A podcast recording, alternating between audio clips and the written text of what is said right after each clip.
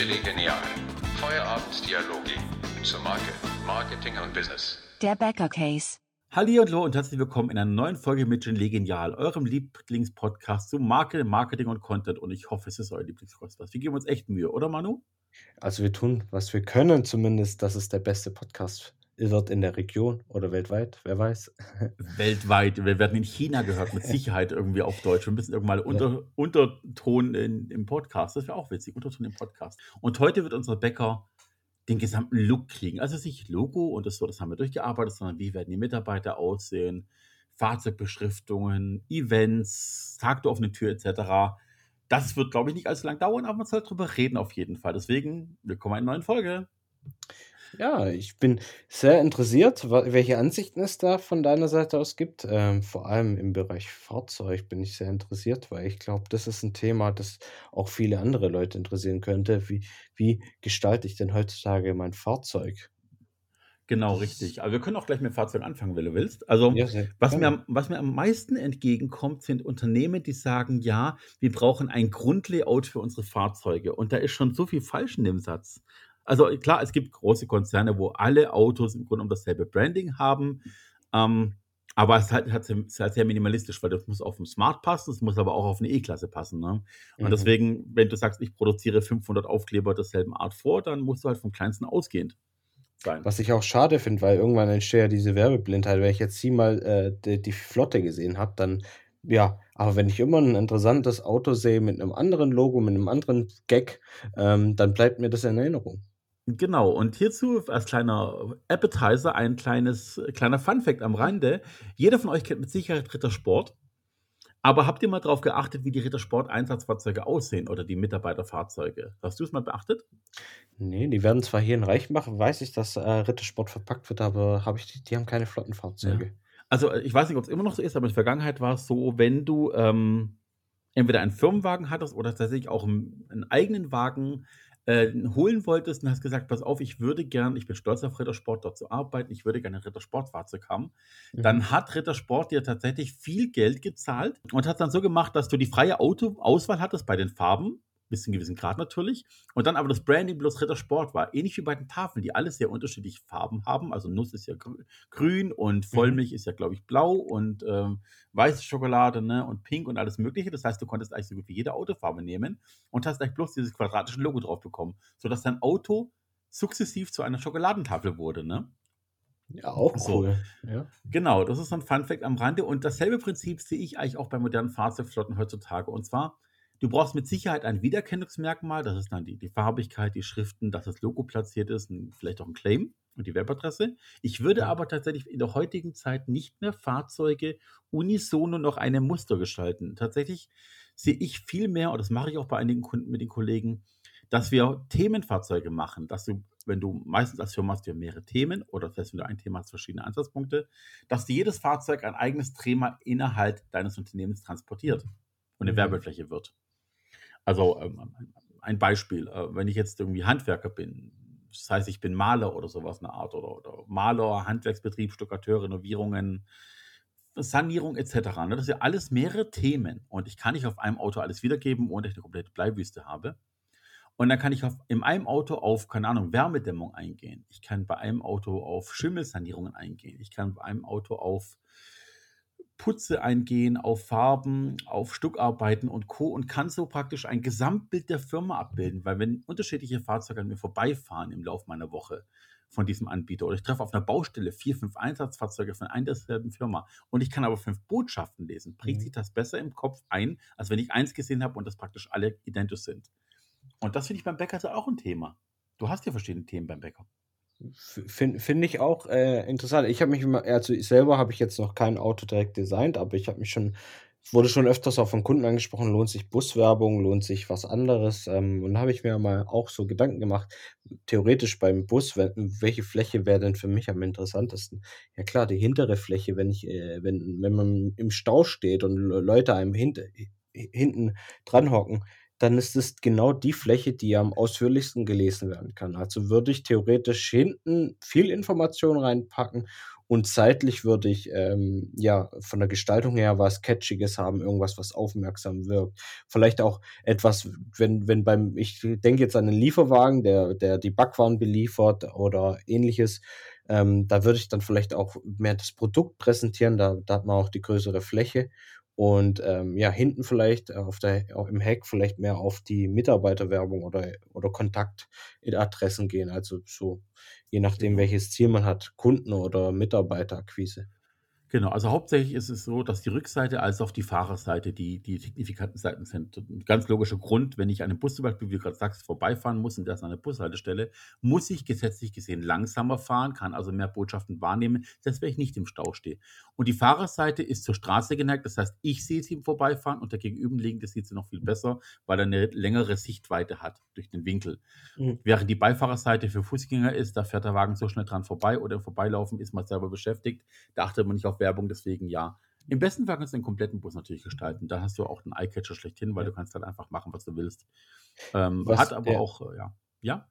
Was ich immer schlimm finde bei der bei Fahrzeugbeschriftungen, was ver verstehe ich nie, also, ich habe auch Krankenhäuser oder so Beschriftungen schon mal angeschaut, bei uns jetzt im Dorf, äh, äh, da sind halt teilweise Menschen drauf, die nehmen machen dann schön hinten, äh, den Personalmarketing äh, und dann ist berücksichtigen die halt nicht die Realität. Das heißt, am Bus ist jetzt da irgendwo ein 'n Schacht oder wo halt der Abgas rauskommt oder äh, Ähnliches und da tun die dann oft den Menschen platzieren und das sieht dann oft katastrophal aus, weil dann der Mensch oder das Design äh, komplett verworfen wird, weil weil man nicht berücksichtigt hat, was die Real äh, ja, die Realbedingungen sind und so wird dann oft das Marketingkonzept, äh, meiner Meinung nach zerstört. Ich weiß manchmal echt nicht, wie können Marketingagenturen so etwas antun ihrem eigenen Ziel, dass die, äh, nicht die die Blaupause von dem Auto anfordern: „Wo sind die Schrauben? Wo sind wo geht die Türe auf? Wie geht die Türe auf?“ So was sollte man meiner Meinung nach auch bei der Beschriftung berücksichtigen.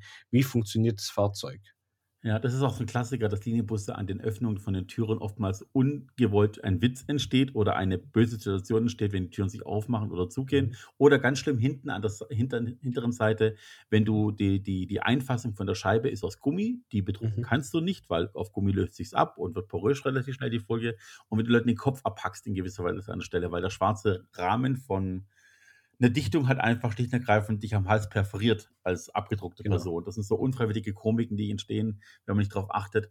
Ähm, Thema Fahrzeug übrigens auch noch so 'n Thema.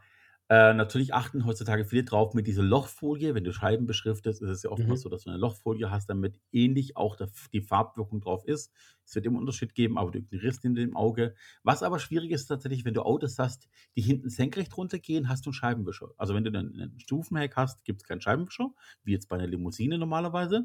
Wenn du Mhm. aber 'n Kombi hast oder 'nen 'nen Bus oder 'nen Transporter oder 'nen so 'n kleinen ja, so so 'n so Caddy so mäßig, so so Kleintransporter, ne? Dann hast du halt Ja. hinten 1 bis 2 Scheibenwischer normalerweise, außer es gibt 'n komplett Ja. Blech. Und dann musst du auch drauf achten, dass du halt mit'm Scheibenwischer kei entweder keine Wirkung mehr hast, weil er auf Folie fährt, dann schmiert er bloß. Oder du musst von innen kleben. Dann hast du aber mal alles spiegelverkehrt zu machen. Und da gibt's ganz viele Sachen, wo ich schon, äh, Leute habe dran scheitern sehen, weil sie nicht mitgedacht haben an die Materie. Also, tatsächlich, wie du sagst, äh, die Reellbedingungen immer im Auge behalten und, äh, sich lieber nicht drauf verlassen, dass jemand anderes dran denkt. Das stimmt. Das habe ich übrigens auch schon äh, das kann man auch mal sagen also, viele Unternehmen, auch vor Kurzem wieder gesehen, die sich so 'ne Reklametafel über den Laden hängen lassen, wo dann das Firmenlogo ist. Da, Mhm. äh, wird dann oft dann ähm, kann man da 'ne gewisse Länge, äh, bestellen und, äh, ab 'ner gewissen Länge kommt dann ein zweites äh, Stück dazu und dann gibt's mitten in der Tafel dann so 'n Verbindungsstück. Und wenn dann Ja. abends das Licht angeht, wo die Reklame dann leuchtet, dann siehst du das Verbindungsstück durch das Logo durch. Und das wirkt oft sehr unprofessionell. Also, dieses Realbedingungen und das Design werden oft, äh, nicht beachtet. Ich weiß jetzt nicht, ob das dir auch schon aufgefallen ist. Ja, leidlicherweise ja. Da trennt sich halt die Spreu vom Weizen in der. Branche 'n bisschen. Witzigerweise passieren in den meisten Fällen die Sachen so, wenn 'n Unternehmen den kompletten Auftrag an den Produzenten abgibt und dort Mhm. halt der Azubi einfach das machen muss, weil Teil seines Auftrags, aber eigentlich halt kein Profi ist in der Hinsicht, auch wenn er beim Unternehmen arbeitet und Sachen werden einfach realisiert, weil die Kreativleistung inklusive ist. Ich will's nicht kaputtreden.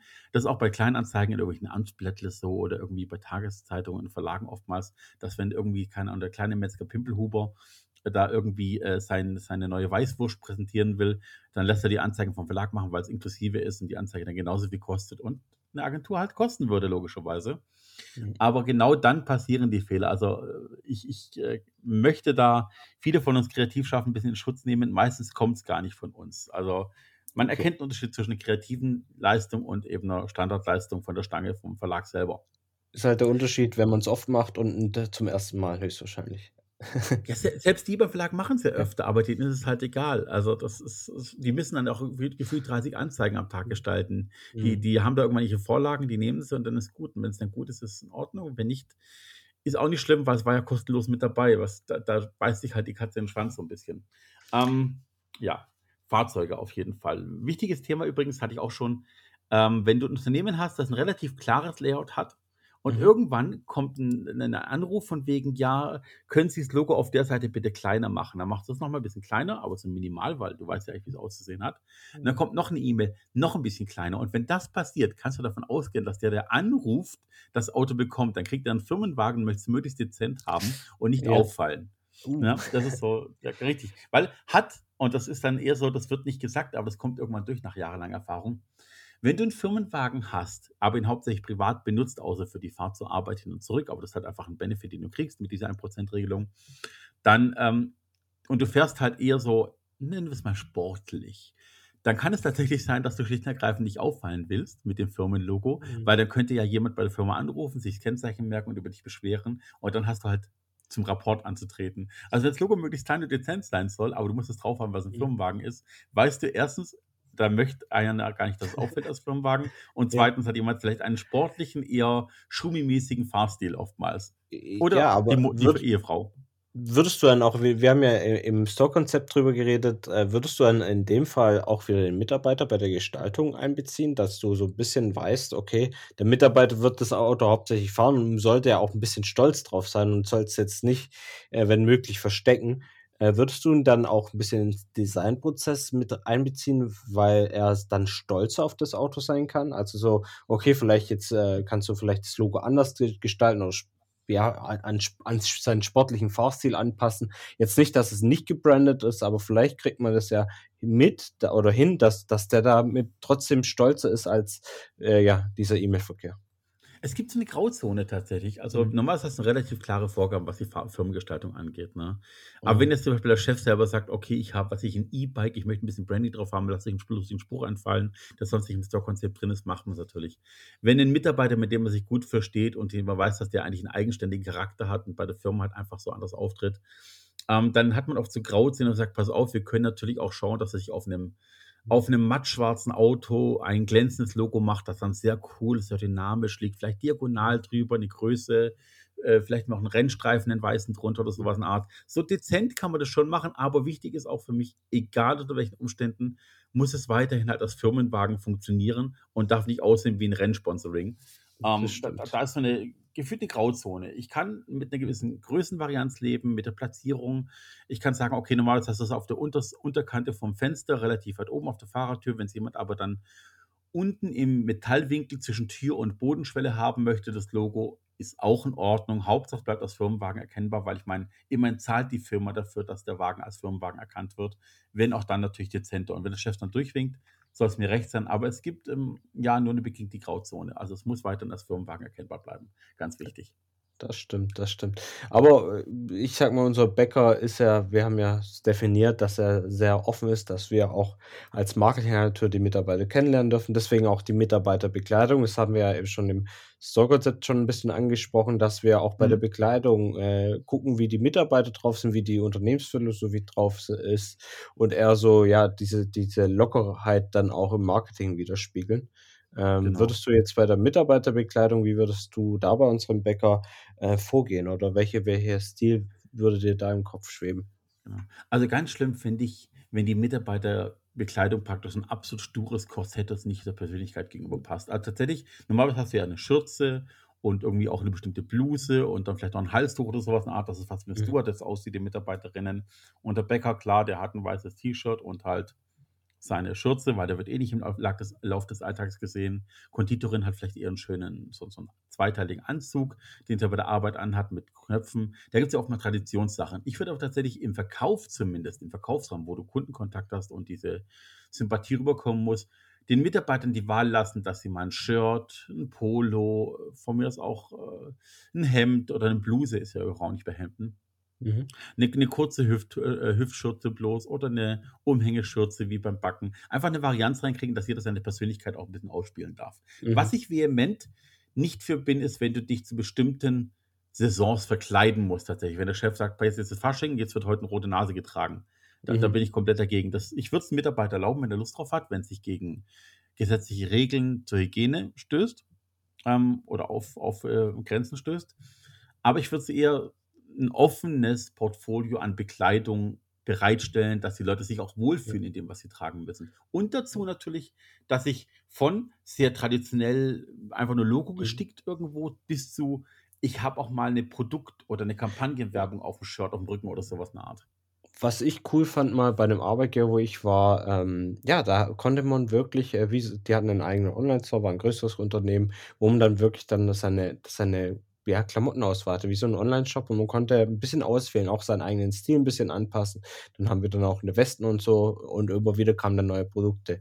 Klar können wir es beim Bäcker jetzt nicht in dem Stil anpassen, aber ich finde es ein guter Gedanke von dir, dass wir hier eine Auswahl an Möglichkeiten äh, der, der Person, dass wir nicht sagen, das ist das Auto, du kriegst ein Polo und eine Hose und so ist es.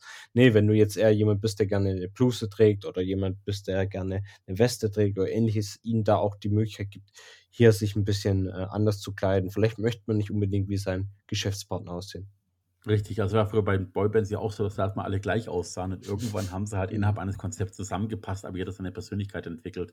Das war ja auch in den 90ern irgendwann mal, wenn die ganzen großen Namen überlegst, die es da gab, dann waren die irgendwann auch innerhalb eines Konzepts angezogen, aber doch jeder eigenständig seinem Charakter entsprechend. Ich persönlich finde natürlich, immer charmant, wenn du mit Humor umgehst. Also natürlich diese typische Frage, darf es noch was sein oder möchten mhm. sie noch einen Kaffee oder sowas in Art, finde ich schon proaktiv, das ist Marketing, das ist gut, das gehört dazu, die Leute dazu zu bringen, dass sie im besten Fall mit Ja oder Nein klar antworten müssen mhm. äh, und noch eine Aufforderung kriegen, aber es darf auch mal irgendwie humorvoll sein, wenn du sagst, okay, was auf, ähm, die Leute ein bisschen, also du siehst immer, achte mal drauf, du siehst immer den Rücken einer Mitarbeiterin, weil spätestens, wenn sie Brötchen oder ein Brot hinten holen muss, siehst du ja einen Rücken, ja. Ne? Das heißt, ich würde dann auch so Sprüche nicht den Damen auf die Brust drucken, weil das ist, ist und mhm. bleibt immer noch ein, so eine chauvinistische Sache, den Frauen auf die Brust zu starren, weil da was steht und dann müssen sie es vertragen, wo auch noch Werbung drauf ist. Nee, nee, nicht gut. Mhm. Ne? Also lieber ja. auf dem Rücken und dann auch, dann darf es auch gerne mit einem gewissen Schmunzler dabei sein und auf Männer oder Frauen bezogener Humor sein. Ähm, da, da, da, wenn die wenn es tragen, haben sie es ja auch freiwillig an, ist es gut. Und dann kann man auf die Erdbeerzeit eingehen, man kann auf Spargel, auf die Grillsaison eingehen, man kann die Neujahrszeit, äh, die Faschingszeit, alles Mögliche kann man ja auch ein bisschen marketingtechnisch ausschlachten. Toll finde ich natürlich, wenn die Sachen wiederverwendbar sind, also nicht nach einer mhm. Saison wegschmeißen. Und dann wäre es natürlich gut, wenn die Textilien entweder eine klare Biobaumwolle haben, sehr angenehm zu tragen oder eventuell sogar diese recycelten Kunststoffsachen, die eben dann synthetisch sind, aber zumindest aufbereitet einen Mehrwert haben. Tatsächlich schwitzt mit denen auch relativ wenig, habe ich erfahren. Also auch gerade Fußballtrikots werden immer mehr aus Recyclingmaterialien hergestellt, aus hochwertigen, ähm, mhm. ähm, weil die eben viel luftdurchlässiger sind und trotzdem eben eine angenehme Dicke haben von Materialität, das nicht so schnell reißen.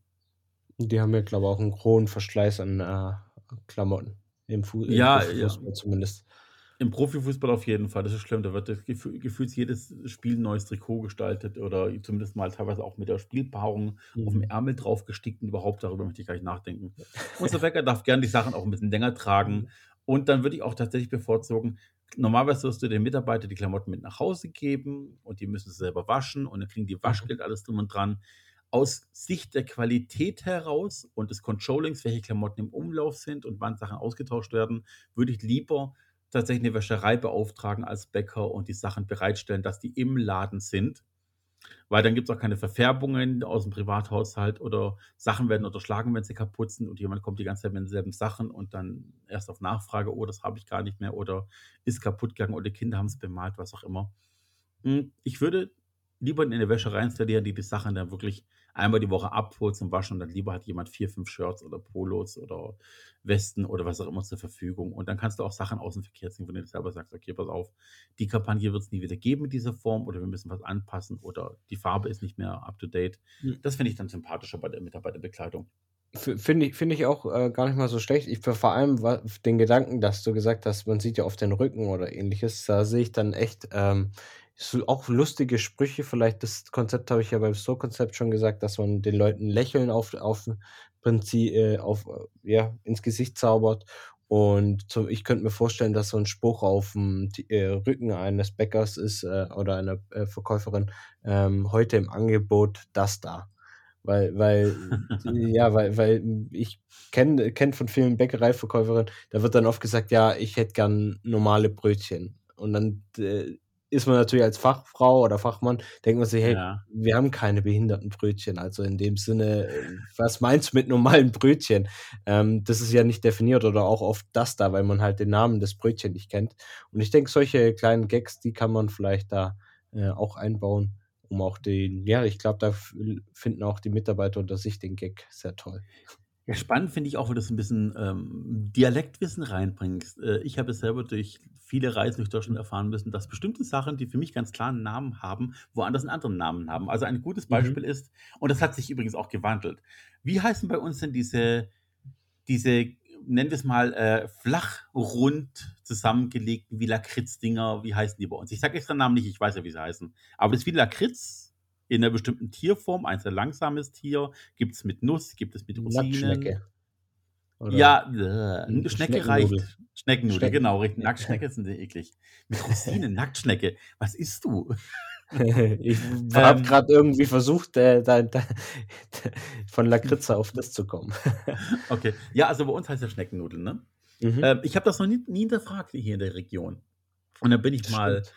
Weiter nach oben gereist in Deutschland und dann, dann bin ich in den Laden gegangen, habe Lust gehabt auf sowas und habe eine Schneckennudel im Bäcker verlangt. Habe aber keine bekommen. Ich so, Sie haben die Schneckennudel vergessen, sagt sie. Ja.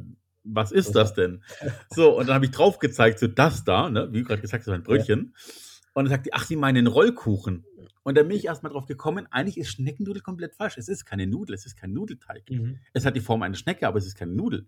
Ne? Und Rollkuchen macht viel mehr Sinn, weil es ist ein gerollter Hefeteig, wie ein Kuchen eher. Ähm, oder eine Schnecke, inzwischen heißt es Schnecke. Rollkuchen ist ja altmodisch dort, aber inzwischen heißt es Mhm. Schnecke wenigstens. Aber Schneckennudel selber ist zum Beispiel Dialekt. Ne? Oder hier Krapfen, Mhm. Berliner, äh, Fastnetzküchle. Das sind alles so Begrifflichkeiten für ein dasselbe. Oder hier Boulette, Frikadelle, äh, Fleischküchle. Diese Art von Sachen. Und das finde ich natürlich auch toll, wenn es so noch ein bisschen, du kommst aus dem Bäcker raus und hast so ein bisschen unnützes Wissen auch angesammelt, eventuell. Könnte auch lustig sein. Ja, ich finde vor allem, äh, weil wir ja sind ein schwäbischer Bäcker, ein bisschen mehr Schwäbisch hätte ich, hätte ich äh, so im, im Marketing auch gerne gesehen, als dass man vielleicht so äh, bekannte, zum Beispiel was ich äh, auch bin zwar hier aufgewachsen, aber dass man zum Beispiel No Net Hudle, solche Wörter, die, die, die sind eigentlich super, sind lustig, es gibt Lieder davon, aber es wird nicht mehr so oft verwendet und vielleicht könnte man ja auch so wieder ein bisschen Schwäbisch in, in die Menge bringen. Ja, ich meine, allein schon Weckle. Ne? Ja. Weckle ist ja schon auch schwäbisch. Schönes wir- Wort, oder? oder genau, also Weckle, wenn du liegst, manche sagen dazu irgendwie eine Stulle oder ein Weißbrötchen oder ein Milchbrötchen oder We- Wasserwecken, also alles Semmel, dasselbe vom Prinzip. bayerisch. Semmel, bayerisch, genau, das Semmel, Ja. die Semmel. Ja, also das wäre schon cool, wenn du einfach dann ein Angebot machst, das auch schwäbisch ist jemanden. Ne, Mhm. kann ja auch äh, wirklich Wortspiel, Dialekt drin sein und dann, wenn jemand das nicht versteht, kann er auch sagen, wir meinen damit das und das, hat jemand Mhm. trotzdem noch was gelernt. Also wirklich ein Plädoyer für lustige, humorvolle, kreative, aber seriöse und nicht se- chauvinistisch-sexistische äh, Produktwerbung am Mann und Frau. So. Ja, finde ich schön. Ja.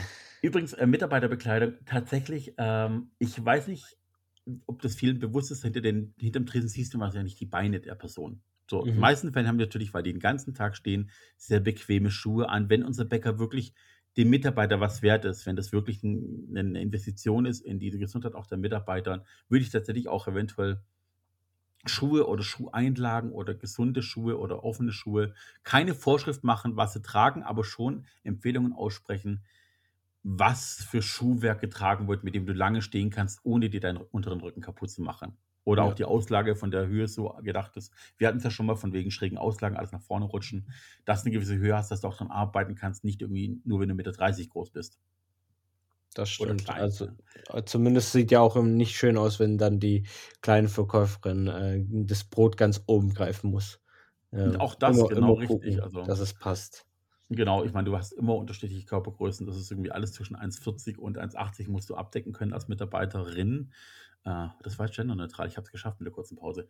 Mm, Aber du, eventuell gibt es auch was, du könntest ja theoretisch anstellen, dass ein Hocker steht, wo eine kleine Mitarbeiterin hochsteigen muss, könntest du ja tatsächlich auch über die komplette Länge eine gewisse Stufe machen, eine kurze, wo du hinstehen kannst, ohne dass du den Hocker hinschieben musst und blöde Sprüche über dich hier gehen lassen musst vom Bauarbeiter nebenan.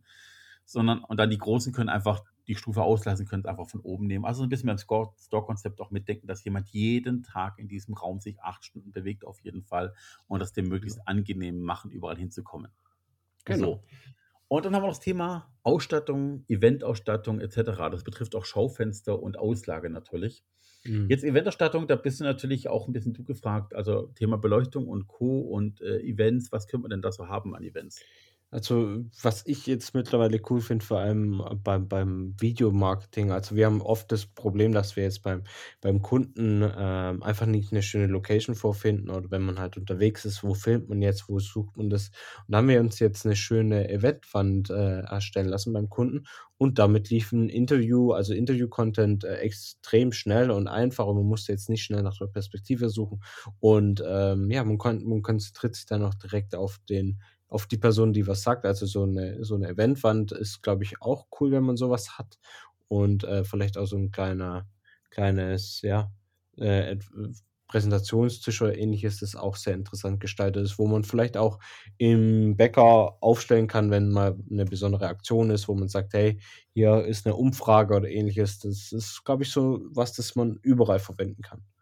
Mhm. Jetzt stelle ich mich mal mit Absicht ein bisschen dumm. Du musst, glaube ich, Mhm. Eventwand mal erklären, weil Ja, ne, ne, also das ist äh, so, so eine Aufstellwand, die, die man äh, sehr schnell aufbauen kann und dann wird darüber eine, eine Art Folie gezogen, eine, wie nennen wir es, äh, Textilwand, ähm, die Mhm. dann einfach nochmal gespannt wird, um einfach das Logo oder den Aufdruck zu präsentieren. Ähm, ich hoffe, ich habe es gut erklärt.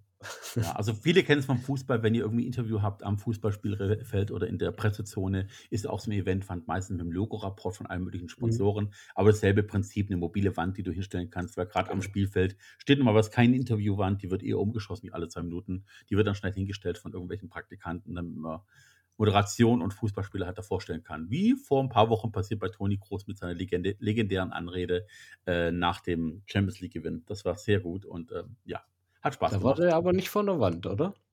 Nein, da Ja. nicht, aber so, die, die Szene ist das normalerweise mit, so Genau. einer, mit so einer Wand. Genau. Ah, auch aus ich- Glas oder Plexiglas. Stimmt, Plexiglas durchsichtig, damit du durchschauen kannst, mit den Logos drauf gedruckt, richtig. Ähm, Ja. Wobei ihr Panzerglas wahrscheinlich mehr Sinn macht bei den Promis. Das Ja, stimmt, das stimmt. Gut, Eventausstattung haben wir natürlich jetzt auch klar das Thema Tag der offenen Tür in der Backstube und sowas eine Art, Mhm. äh, wo du natürlich dann Ordnung schaffen musst, weil die Putzfrau abends noch eine Runde länger da war oder am nächsten Morgen. Du hast natürlich dieses ganze Tag äh, äh, eventuell auch Fußgängerzonen, Feste, äh, Hocketze und Co., wo du natürlich als Bäcker ab und zu auftrittst. Also es macht schon Sinn, als Bäcker so ein bisschen in mobile Lösungen zu denken, dass du Roll-up, äh, ein, ein, ein Gittermodell, irgendwas vielleicht so, so Mhm. als Waben auseinanderziehen kannst, einfach transportables Gerüst bis zu 18 Kilo, 20 Kilo, was du gut transportieren kannst, alleine zu zweit. Das ist schon nicht schlecht, sowas zu haben. Und natürlich, ähm, Event ist natürlich ja nicht immer nur irgendwie unterwegs, sondern als Event sehe ich tatsächlich auch diese ganze Jahreszeiten-Events, also diese ganze Mhm. Jahreszeiten-Marketing.